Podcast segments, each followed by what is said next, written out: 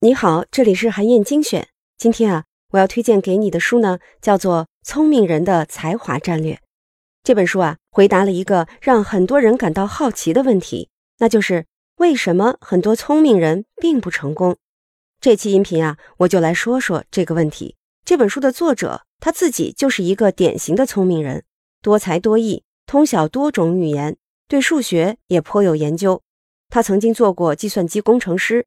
制琴师、杂志编辑、记者和作家等等职业，也是柔道的蓝带选手，还曾经想成为天文学家和摇滚明星。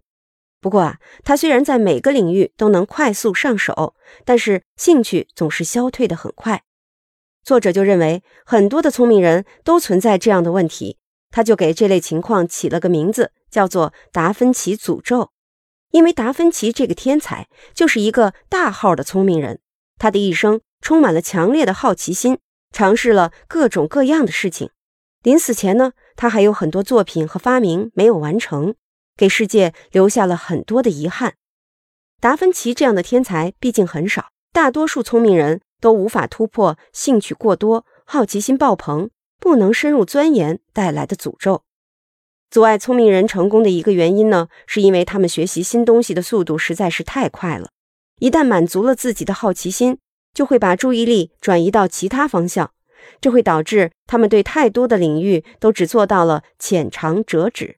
但是啊，只有花时间、花精力，深入到一定层次之后，才能体会到专家独有的乐趣，才会强烈的吸引你继续钻研。越钻研越感兴趣，越感兴趣越钻研，这样才能取得精进。阻碍聪明人成功的另一个原因呢，是他们不想竞争。他们会想，我没怎么努力就做到了这个程度，继续做下去，肯定没人能和我比。不是我不能，只是我不愿意。如果竞争失败了，反而呢会让自己显得不够聪明。但是啊，竞争当中的挫折、困惑、批评、自卑和质疑，是一个人成长当中不可或缺的养分。没有了竞争带来的反馈和帮助。无论谁都很难成功。可是啊，这个世界上毕竟还是有很多聪明人都取得了巨大的成就。他们是怎么做到的呢？作者在书里总结了那些成功的聪明人的共同点。我呢，想跟你来分享其中很重要的两点。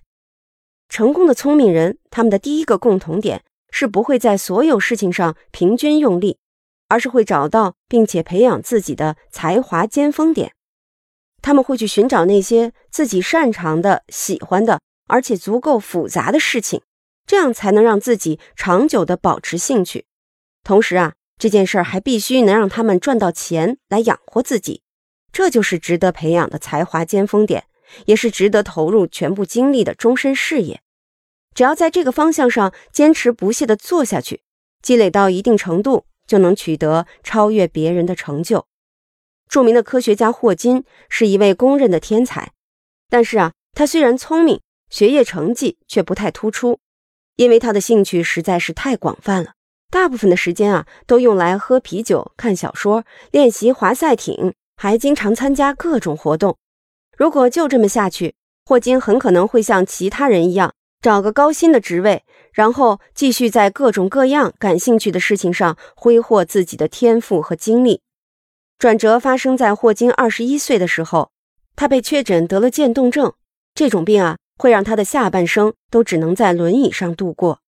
患上这种病呢，让霍金别无选择，只能专注于学业，把全部的精力和才华都投注到物理学研究上。结果，他很快就被聘为剑桥大学的教授，做出了很多研究成果。三十二岁就当上了英国皇家学会的会员。可以想象。霍金如果没有专注于培养自己的才华尖峰点，那么世界上很可能会多了一位多才多艺的金融家、小说家或者是运动员，但是却损失了一位伟大的科学巨匠。成功的聪明人的第二个共同点，他们并不是去刻意发现事物之间的差异性，相反，他们往往在寻找共性，把复杂的东西抽象还原出最本质的东西。他们都有特别强的类比能力，很多重大的发现和创新都是源于不同学科、不同领域之间的知识碰撞，而要综合这些跨界知识，就需要一个人有很强的类比能力，能发现不同事物之间的共性。爱因斯坦的类比能力啊，就是出类拔萃的。比如说，他注意到所有能量都可以分成两种，一种呢是流动的能量，比如热能、动能；还有一种呢是静止的能量，比如势能。而这两种能量可以互相转化。于是啊，他就在头脑当中构建出了一个类比。他就想。既然能量可以分成流动能和静止能，那质量是不是也可以这样分呢？一类是流动的，另一类是静止的。他还进一步类比，既然不同的能量之间可以互相转化，那么不同的质量之间也应该可以互相转化，甚至能量和质量之间也能互相转化。后来，爱因斯坦顺着这个思路继续研究，果然就发现原子内部的化学键。隐藏着巨大的能量，如果把这些能量释放出来，原子的质量就会变小。也就是说，质量和能量之间真的能够互相转化。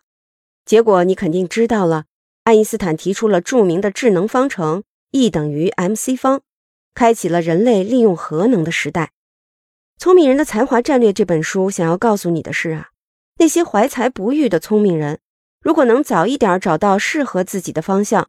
持续深入和精进，就更有可能获得人生和事业上的成功。他们往往在寻找共性，把复杂的东西抽象还原出最本质的东西，忽略那些无关紧要的差异。